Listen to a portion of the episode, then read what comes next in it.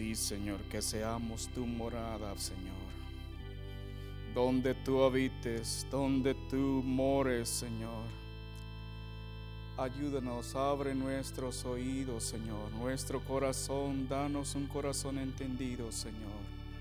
Por favor, oh Cristo, y sigue hablándonos esta noche. Por favor, Señor. Amén. Pueden sentarse.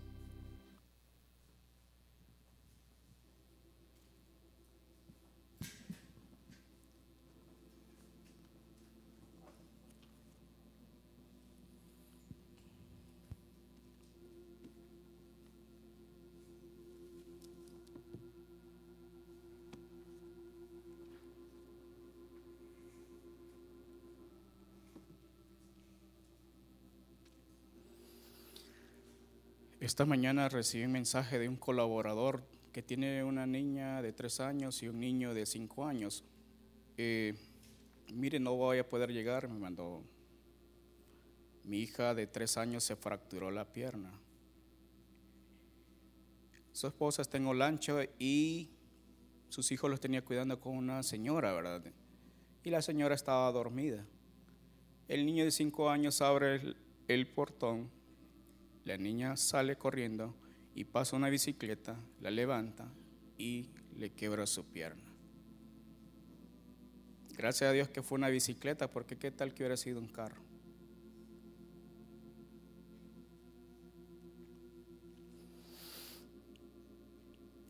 Hoy deseo hablar de un versículo que resaltó mientras estábamos practicando en el concurso bíblico el domingo, y es Proverbios 29, 19. ¿Qué dice?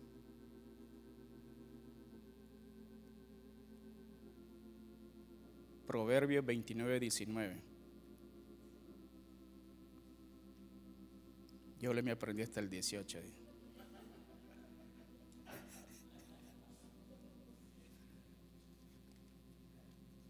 Proverbios 29, 19. El siervo no se corrige con palabras, porque entiende, mas no hace caso.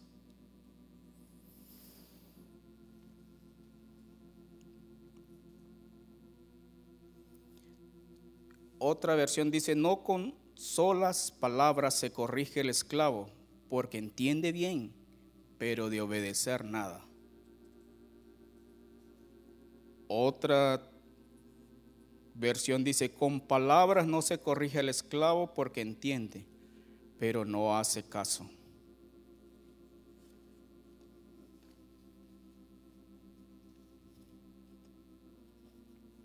Entonces, mientras estamos en el concurso, me llamó la atención, dice que el siervo no se corrige con palabras. ¿Y el siervo quién es el siervo?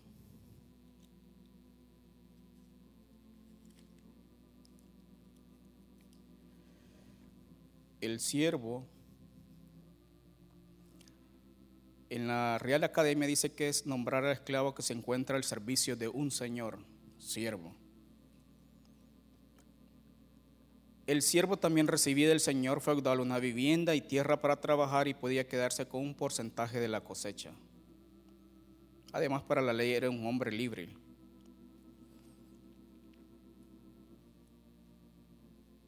Entonces, siervo es alguien que sirve.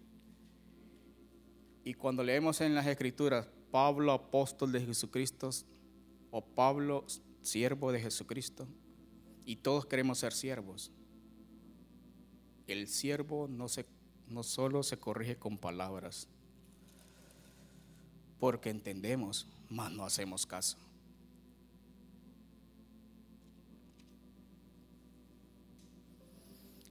Y se nos dan instrucciones y, y las entiende, sí las entendemos, pero no las obedecemos.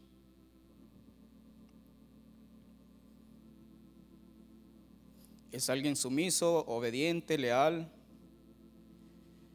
Y hay unas leyes en, para los esclavos en Éxodo 21, o sea, para los siervos.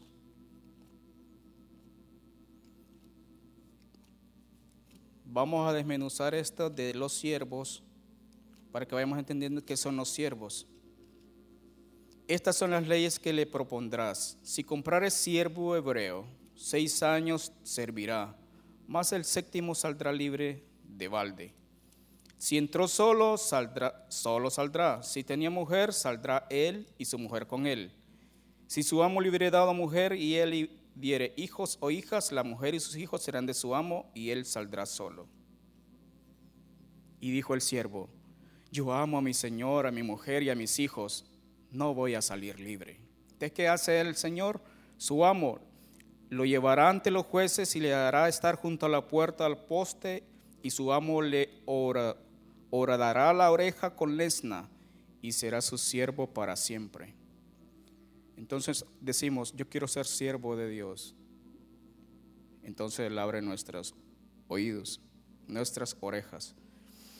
Y cuando alguno vendiere su hija por sierva, no saldrá ella como suelen salir los siervos, sino agradare a su señor, por la cual no la tomó por esposa, se le permitirá que se rescate, y no la podrá vender a pueblo extraño cuando la desechare. Mas si le hubiere desposado con su hijo, hará con ella según la costumbre de las hijas si tomare para él otra mujer, no disminuirá su alimento, ni su vestido, ni el deber conyugal. Y si ninguna de estas tres cosas hiciere, ella saldrá de gracia sin dinero. Estas son leyes que Dios puso para el pueblo de Israel, para los siervos. Pero ¿qué pasa si el siervo viene el amo y le dice, bueno, mientras daban una instrucción, se enojó tanto y le sacó un diente? Eso pasaba en el pueblo antes. Le quebró un diente. ¿Qué dice el Señor de eso? El versículo 26. Si alguno hiriere, el ojo de su siervo o el ojo de su sierva y lo dañare, le pegó en el ojo, ¿verdad? Se lo dañó. Le dará libertad por razón de su ojo. Y si hiciere saltar un diente de su siervo o un diente de su sierva, por su diente le dejará libre, le dejará ir libre. Entonces, si el Señor puso esas reglas es porque antes se enojaban los amos y le daban su par de buenos toques a los siervos, ¿verdad? Entonces el Señor le puso leyes que regularan todo esto. Pero como el siervo no entiende cuando se le habla, no hace caso, entonces eso pasa.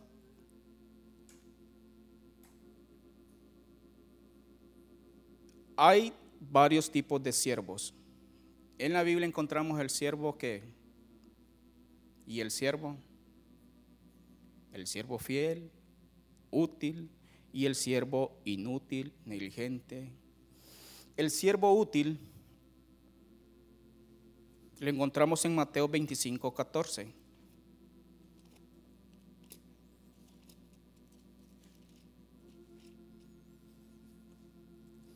Porque el reino de los cielos es, es como un hombre que yéndose lejos llamó a sus siervos y les entregó sus bienes. A uno dio cinco talentos, a otro dio dos, a otros uno, a cada uno conforme a su capacidad y luego se fue lejos. Entonces Dios, como amo y Señor, nos ha dado a cada uno talentos. Somos siervos. A uno dio cinco, a otro dos, y a cada a uno dio uno. Si uno de nosotros tiene solo un talento, Debemos estar preocupados. Debemos que ese talento se multiplique. Y el que había recibido cinco talentos fue y negoció con ellos y ganó otros cinco. Cinco talentos. Así que el que había recibido dos también ganó otros dos. Pero el que había recibido uno fue y cavó en la tierra y escondió el dinero de su señor. Después de mucho tiempo vino el señor de aquellos siervos y arregló cuentas con ellos. Y llegando al que había recibido cinco talentos, trajo otros cinco talentos, diciendo, Señor, cinco talentos me entregaste, aquí tienes, he ganado otros cinco talentos sobre ellos. Y su señor le dijo, bien, buen siervo y fiel, sobre poco has sido fiel, sobre mucho te pondré. Entra en el gozo de su señor. El siervo fiel multiplica. Es siervo fiel, buen muchacho. Sobre mucho te pondré, entra al gozo de tu Señor. Llegando el que había recibido dos, dijo,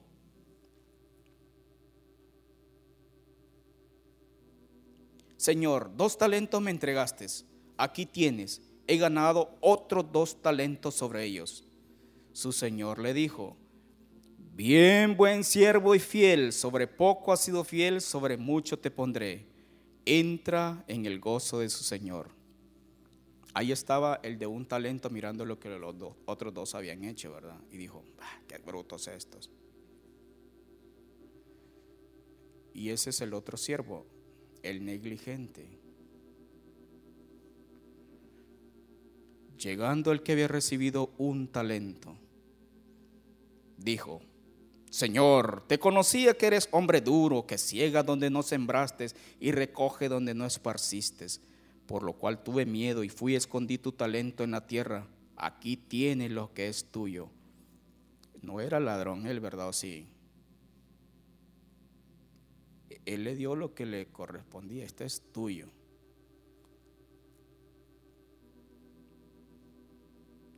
Respondiendo su señor le dijo, siervo malo y negligente, sabías que ciego donde no sembré y que recojo donde no esparcí por tanto, debías haber dado mi dinero a los banqueros y al venir yo hubiera recibido lo que es mío con los intereses. Lo más sencillo es que, bueno, no puedo yo que reproduce, bueno, que lo reproduzca, multiplique el banco con intereses más bajos, pero tal vez le hubiera dado 1.5, ¿verdad? Quitarle pues el talento y darle al que tiene 10 talentos. ¿Quién tenía 10 talentos? El que había recibido 5. Porque el que tiene le será dado y tendrá más, y al que no tiene a uno que tiene le será quitado. Entonces meditaba, bueno, este siervo negligente, siervo inútil, entrega lo que le han dado, no lo perdió. Dice el 30, y al siervo inútil echarle en las tinieblas de afuera, ahí será el lloro y el crujir de dientes. El siervo inútil solo entrega lo que le dan. Uno le dieron, uno entrega. Si nosotros hemos recibido un talento de Dios, debemos multiplicarlo. Señor, que yo pueda, este un talento que he recibido, es que yo no recibo talento, a cada uno dio según su capacidad. O si Dios nos ha dado más de un talento, tenemos que multiplicarlos. ¿Cuál era el, qué es el, el deber del siervo? ¿Qué es lo que el siervo tiene que hacer? Lucas 17, 7 y 10. ¿Quién de vosotros teniendo un siervo que arwa, apacienta ganado al volver del, campo, luego le dice, pasa, siéntate a la mesa? Está bien cansado, ¿verdad? El siervo llega, ¿verdad? Después de estar arando todo el día. Ah, que me levanto a las 5 de la mañana y voy, entro a las 7 y está a las 3. Y llega cansado el siervo y le dice el Señor, el amo, siéntate a la mesa, te voy a servir. ¿Qué quieres? ¿Pollo? ¿Chuleta? ¿Qué es lo que quieres comer hoy? No le dice más bien, prepárame la seña, ciñete, sírveme hasta que yo haya comido y bebido. Después de esto, come y bebe tú. El siervo que diría, eh, que vivo este, yo sé el que estoy trabajando. ¿Acaso da gracias al siervo porque hizo lo que se le había mandado? Ah, muchas gracias porque hiciste lo que te mandé, ¿verdad? Fuiste a trabajar a las 7, saliste a las 3. Qué bueno. Muchas gracias. No, no le da gracias. Ese es el deber de él.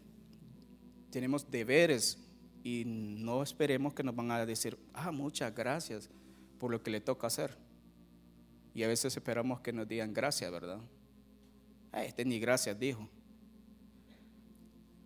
Entonces debemos de ser, eh, decir, Señor, yo quiero ser siervo, soy siervo y no, no, importa que no me den gracias, este es mi deber hacerlo y lo voy a hacer con gozo.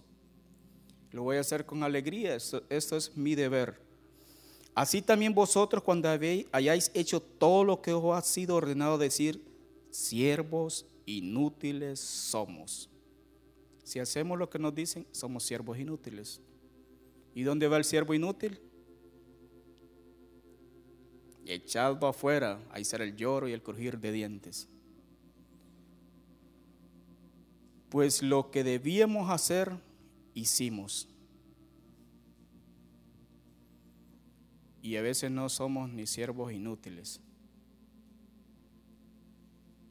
El siervo inútil solo hace lo que se le dice.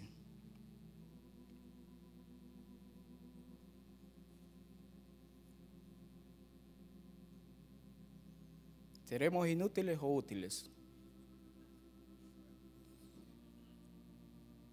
Un compañero le, siempre lo saluda, hola siervo.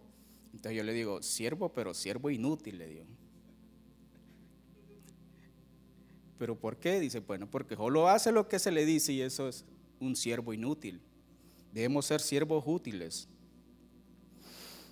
Y me compartieron este, de un hacendado, que había un peón que renegaba y renegaba porque según él ganaba muy poquito. A pasa en las empresas y en, en todos lados cuando quedamos mirando el salario del otro, ¿verdad? Máxime cuando miramos el salario del jefe que está arriba de nosotros y que, bueno, pensamos, ¿y este que gana cinco veces más? Se quejaba de su mala suerte. Un día se enteró que el capataz, la persona que dirigía a los trabajadores y que tenía la administración de la hacienda, ganaba casi el triple de que él ganaba. Entonces el trabajador le decía a sus compañeros, ese capataz es suertudo y gana bien. En cambio nosotros nos partimos el lomo de sol a sol de 7 a 3 de la mañana. Y este solo viene a mirar, mira cómo está la cosa, un ratito y va y sigue trabajando, se va. Y le pagan el, el triple que a nosotros. Esto es injusto. Tenemos que pedir un aumento. ¿Qué dicen ustedes? No tiene razón. Pidamos aumento. Y esto, esto pasa en las empresas, vienen y piden el aumento y llegan a donde a pedirle aumento. En eso entra el dueño para ver las tierras y el trabajador vio que era su oportunidad para acercársele y pedir el aumento. Ahí llegó don, señor, el mero dueño, le voy a pedir el aumento. Señor, con todo respeto, quería comentarle una cosa. Ajá, dime. Nosotros le trabajamos la tierra desde las 7 de la mañana hasta las 3 y nos paga muy poquito ese señor capataz solo nos vigila y gana más que nosotros. No me parece justo. El señor sonrió, ¿verdad? Y, lo quedó mirando. Bueno, en ese momento iba pasando un hombre vendedor. Machetes, palas, linternas. ¿Escuchaste? Le dijo el señor. Sí. Bueno, quiero que vayas y le preguntes al vendedor cuánto cuestan las linternas. Después vamos a hablar de tu aumento. Él señor salió corriendo, silbándole el pelito. Fue y le preguntó, ¿qué cuestan las linternas? Y regresó corriendo. Trayendo la respuesta y le dijo, las linternas cuestan 25, señor. Ajá, le pregunté, ¿y qué cuestan los machetes? Ah, no, eso no me dijo usted que preguntara. No me ocurrió preguntarle por los machetes. Bueno, no te preocupes. No te muevas, espérame aquí un ratito y regreso. Llamó al señor capataz y le dijo, quiero que vayas y me preguntes qué cuestan los machetes. Bueno, voy, dijo. Él también era siervo, ¿verdad? Uno es inútil, otro útil. Y sale corriendo silbándole el pelo. Llega y hace lo que le dicen y regresa.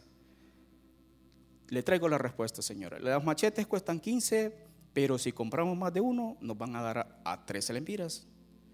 Las linternas están a 25 lempiras, las palas a 30. Además, ese vendedor lleva sogas, lleva alforjas, relojes, radio de manos. Le dije al vendedor que cuándo va a pasar y él va a pasar el próximo lunes. Le he pedido que se detenga un momento para ver si usted quiere comprar algo y así podemos hacer negocios. El hacendado sonrió y luego miró al trabajador y le dijo, ¿ahora entiendes por qué él es el capataz? No, no entendieron, ¿verdad?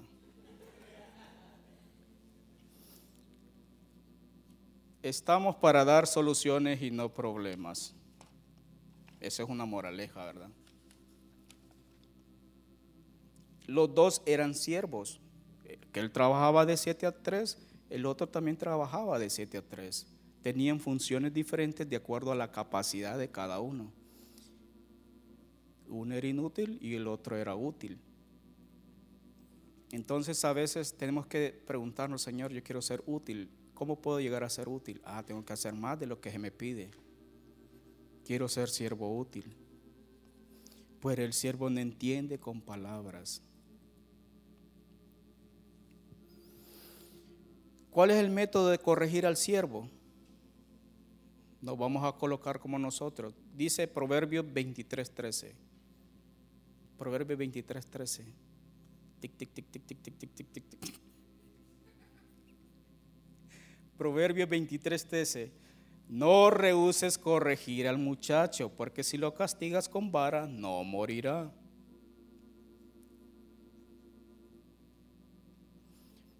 Proverbios 29, 15, ¿qué dice? Proverbios 29, 15, de cita textual. Tic, tic, tic, tic. La vara y la corrección dan sabiduría, mas el muchacho consentido avergonzará a su madre. ¿Cuál es la forma de corregir? Con vara y corrección. El 17, corrige a tu hijo y te dará descanso y dará alegría a tu alma. Entonces ahora entendemos por qué el siervo no entiende con bueno, el siervo no hace caso.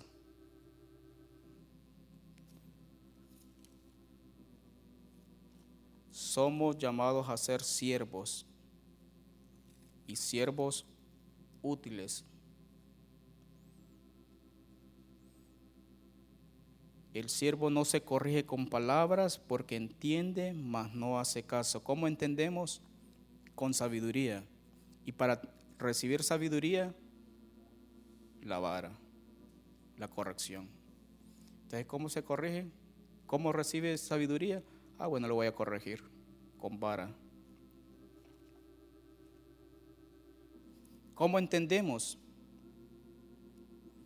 Proverbios 15, 32. El que tiene en poco la disciplina menosprecia su alma, más el que escucha la corrección tiene entendimiento.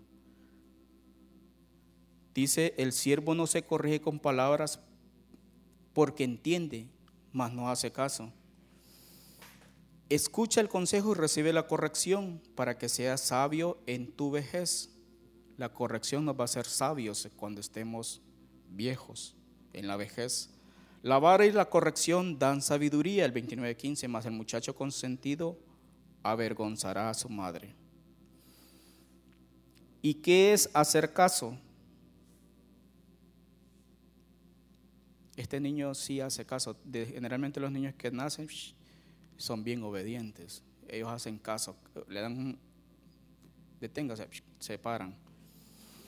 Desde pequeños son bien obedientes ellos reciben una instrucción con una mirada y ya.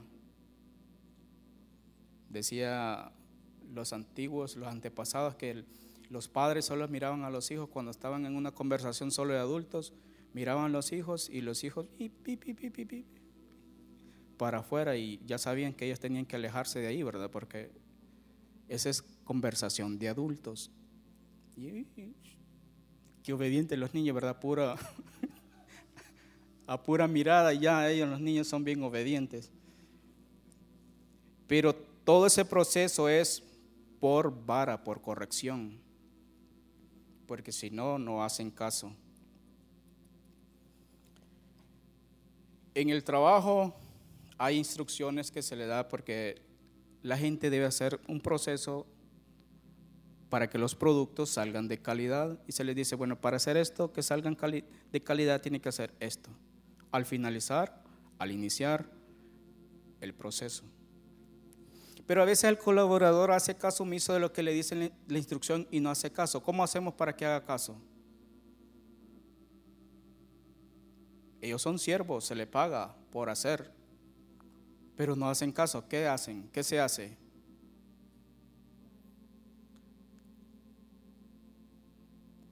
le tocan el bolsillo, le dan amonestaciones verbales o escritas, hay suspensiones temporales en causa, bueno, cuando el producto, digamos, ha salido un tercio de lote malo a causa de lo que no, no hizo, se le suspende. Y otras veces cuando es reincidente, para afuera. Es que el siervo no entiende. Bueno, entiende, pero no hace caso. ¿Entendió lo que le dijo que tiene que hacer? Sí, pero no hizo caso. Entonces le empieza a tocar el bolsillo. Cuando ya le toca el bolsillo, ¿y por qué me salió menos hoy? ¿Se acuerda que arruinó tantos docenas? Ah, sí, bueno, cada eso cuesta. Entonces, ¿creen ustedes que va a hacer caso? Ahí sí va a hacer caso, no con palabras, sino con corrección. Y entonces lo que hacemos es estas cosas. Ya cuando le toca la bolsa, porque hay un, eh, hay un porcentaje por buena calidad, ¿verdad? Se les paga por hacer buena calidad. Si no hace, se le quita ese bono. Entonces yo di, ¿por qué salió menos? Ah, que usted cometió esto y esto y esto, se documenta. Mateo 22, respondiendo Jesús les volvió a hablar en parábolas diciendo, el reino de los cielos es semejante a un rey que hizo fiesta de bodas a su hijo y envió a sus siervos a llamar a los convidados a las bodas majestosas. No hicieron caso. No quisieron venir. Volvió a enviar otros siervos diciendo, decida a los convidados, he aquí he preparado mi comida, mis toros y animales engordados han sido muertos y todo está dispuesto. Venid a las bodas. Mas ellos muy obedientes se fueron, uno a sus labranzas y otro a sus negocios. No hicieron caso. Estamos a las vísperas de una boda. Nos invitan a la boda y no vamos. No hacemos caso. Y otros, tomando a los siervos, los enfrentaron y los mataron. Les estaban regalando comida y más bien los apedrearon. Al oírlo el rey se enojó y enviando sus ejércitos destruyó a aquellos homicidas y quemó su ciudad. Entonces dijo a sus siervos, las bodas a la verdad están preparadas, mas los que fueron convidados no eran dignos. O sea que los que no hacen caso no son dignos. Queremos ser dignos, debemos hacer caso de la invitación que Dios nos está haciendo a las bodas. Y pues a la salida de los caminos y llamad a las bodas a cuanto halléis. Y saliendo los siervos por los caminos juntaron a todos los que hallaron juntamente malos y buenos, y las bodas fueron llenas de convidados, malos y buenos. Dios está llamando hoy a las bodas, pero hay gente que no hace caso, no quiere asistir, no son dignos.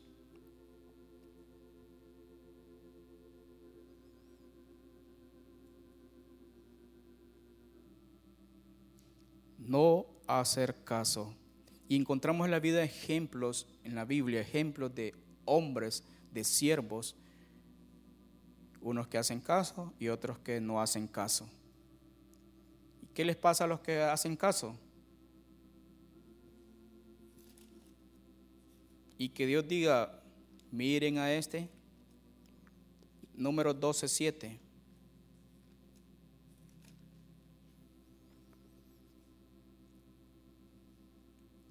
Bueno, el verso 6. Y él les dijo, Oíd ahora mis palabras cuando haya entre vosotros profeta de Jehová, le apareceré en visión, en sueños, hablaré con él. No así a mi siervo Moisés, que es fiel en toda mi casa. Cara a cara hablaré con él y claramente y no por figuras, y verá la apariencia de Jehová.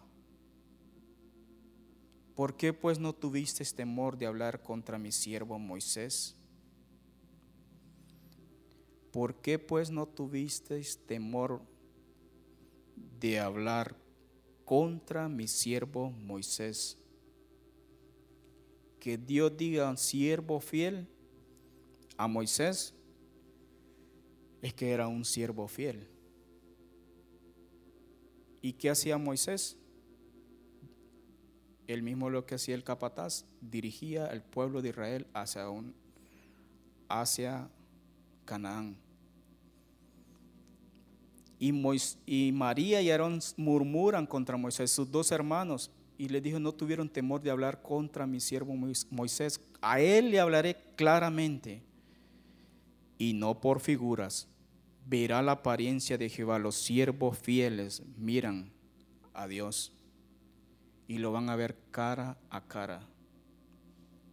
Si queremos llegar a siervos, siervos fieles, útiles, veremos a Dios cara a cara. Ese va a ser el privilegio. Otro ejemplo lo miramos en Jesús. Dice que estando en la condición, se humilló, siendo siervo de siervos, semejante a los hombres. Hebreos 5, 7. Y Cristo en los días de su carne ofreciendo ruegos y súplicas con gran clamor y lágrimas al que le podía librar de la muerte, fue oído a causa de su temor reverente. Y aunque era hijo, aunque era hijo, ¿qué pasó? Por lo que padeció, aprendió la obediencia. Por lo que padeció, bueno, ¿y qué es padecer? No es con palabras. Padecer es llevar el vituperio, llevar el sufrimiento, el castigo, la corrección. Porque miramos que los niños, si era Jesús era semejante a los hombres, qué bien portado Jesús. Y ahí venía Jesús corriendo, sí, papá. No, él, él tuvo que aprender obediencia. Por lo que padeció, aprendió obediencia y él fue siervo. Nosotros queremos llegar a ser como Jesús, debemos de padecer y decir, Señor, sí, gracias, Señor, porque estoy aprendiendo a ser siervo fiel para aprender obediencia. Y habiendo sido perfeccionado, vino a ser autor de eterna salvación para todos los que le obedecen. El siervo de siervo padeció. Así que cuando padecemos no es porque, ah, como voy a obedecer? Es para obedecer. Porque no entendemos, pero no hacemos caso.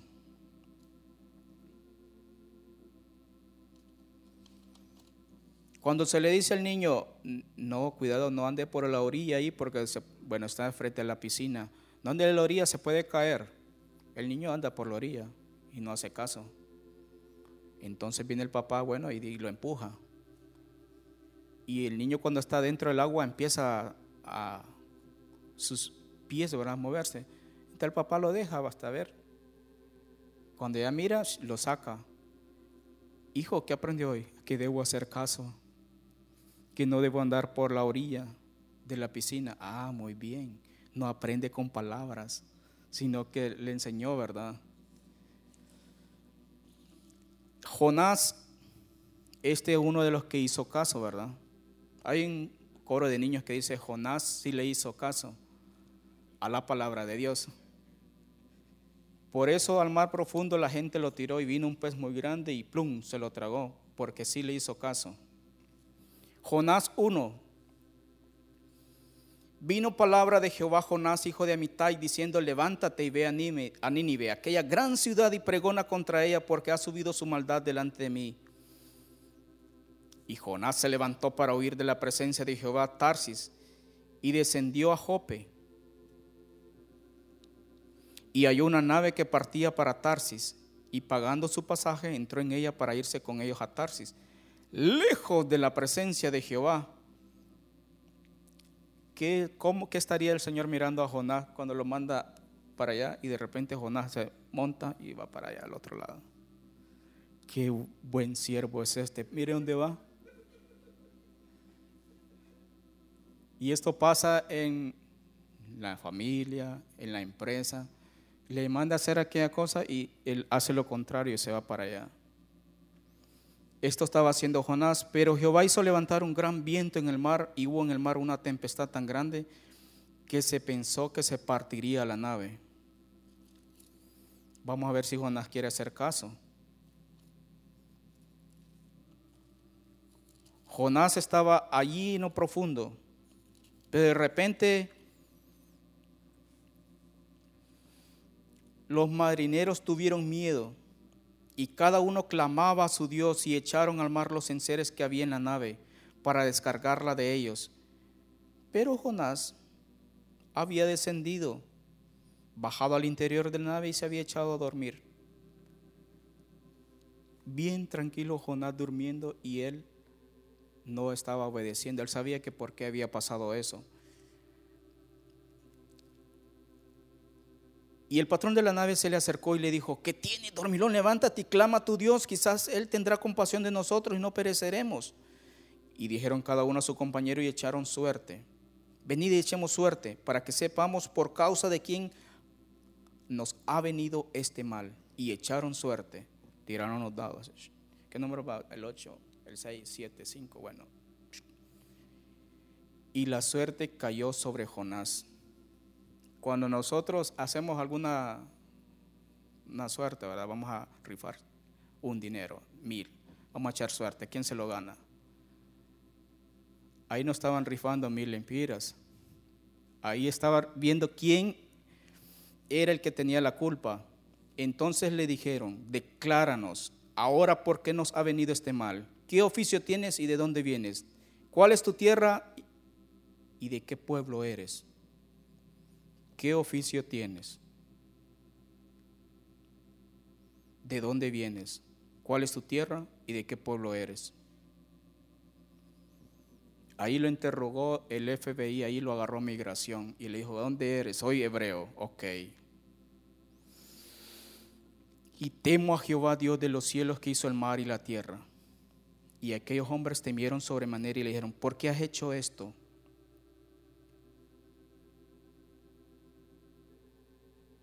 Porque ellos sabían que huía de la presencia de Jehová, pues él se lo había declarado.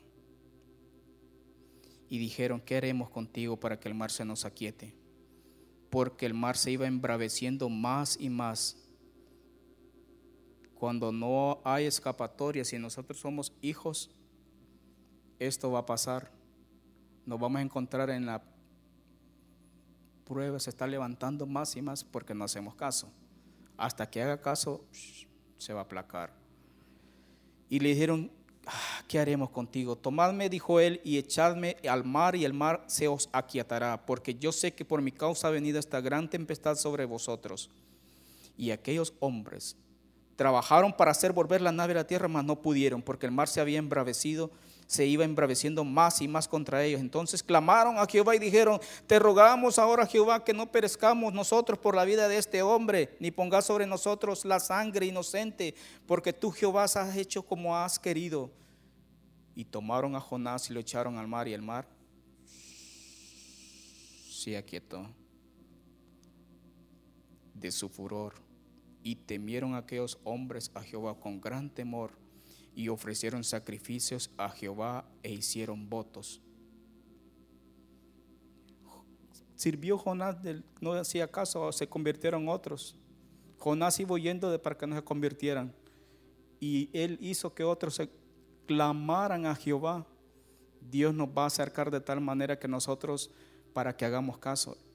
Y dice que Jehová tenía preparado un gran pez que tragase a Jonás y estuvo Jonás en el vientre del pez tres días y tres noches, por lo que padeció aprendió obediencia. ¿Ustedes creen estar tres días en un pez con aquello todo ligoso? Y, y que le estaba los jugos gástricos del gran pez le caían en los ojos y Jonás muy incómodo adentro. Ahí Jonás estaba aprendiendo. Él tuvo que morir porque este era tipo de Cristo, dice que descendió a las partes más bajas. Y Jonás dijo, esto me pasa por no hacer caso. Es que el siervo no entiende, bueno, entiende, pero no hace caso. Él entendía que donde era Nínive, no creo que nos... ¿Dónde es Nínive? Ah, sí, es para allá. Él entendía dónde estaba Nínive.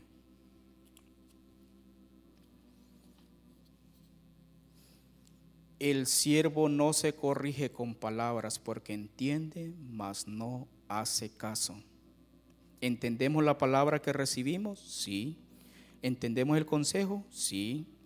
¿Lo que Dios nos dice? Sí. ¿Lo que tenemos que hacer? Sí. Compra aceite en este tiempo. Sí, sí, yo lo entiendo, hay que comprar aceite, pero no hacemos caso. Y vino el esposo y nos encontró sin aceite. ¿Qué hará tu Dios para que hagamos caso? Si somos hijos, ¿qué va a hacer? Corregirnos y nos va a acercarnos por amor. Así que cuando el Señor nos acerca, para que hagamos caso, y Señor, sí, yo quiero ser siervo útil, porque somos llamados a ser siervos fieles, diligentes.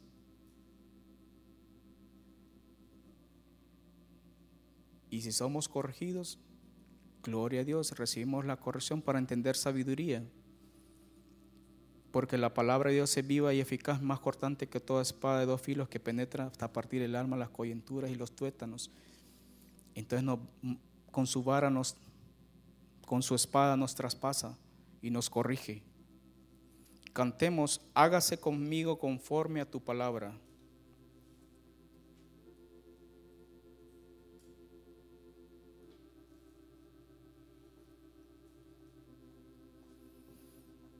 Ahora sí vamos a hacer caso.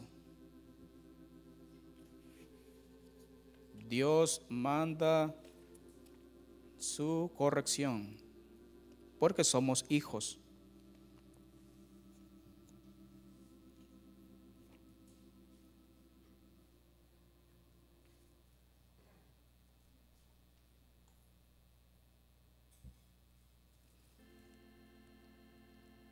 Puestos en pie.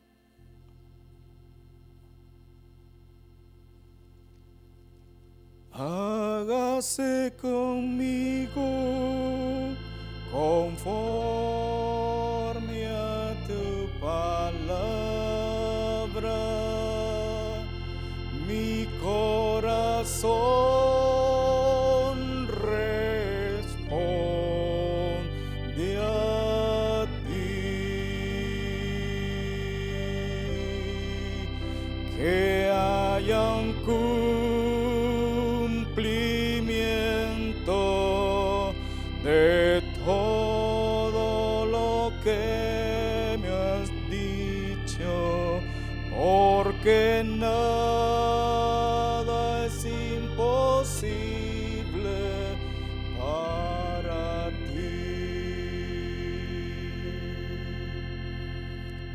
imposible para ti, Señor. Tú quieres hacernos siervos útiles, Señor. Oh Padre eterno, gracias Padre por tu palabra, tu consejo, Señor que podamos ser siervos fieles, Señor. Atender tu voz, Padre eterno, es nuestro anhelo, Señor. A cada uno has dado talento, Señor. Como siervos que multipliquemos, Padre eterno. Oh, tu anhelo es que un día decirnos, bien buen siervo y fiel, en lo poco has sido fiel, en lo mucho te pondré. Oh Señor, por lo que padeció aprendió obediencia. Oh, que lo, por lo que padecemos, Señor, aprendamos, Señor, por la corrección, Señor. Que seamos, Señor, perfeccionados, Cristo eterno, para gloria de tu nombre, Señor. Gracias Jesucristo. Gracias por lo que haces, Señor, y harás en nuestras vidas, Señor. Que entendamos, Señor, y que hagamos caso, Padre eterno. Gracias, Señor. Amén.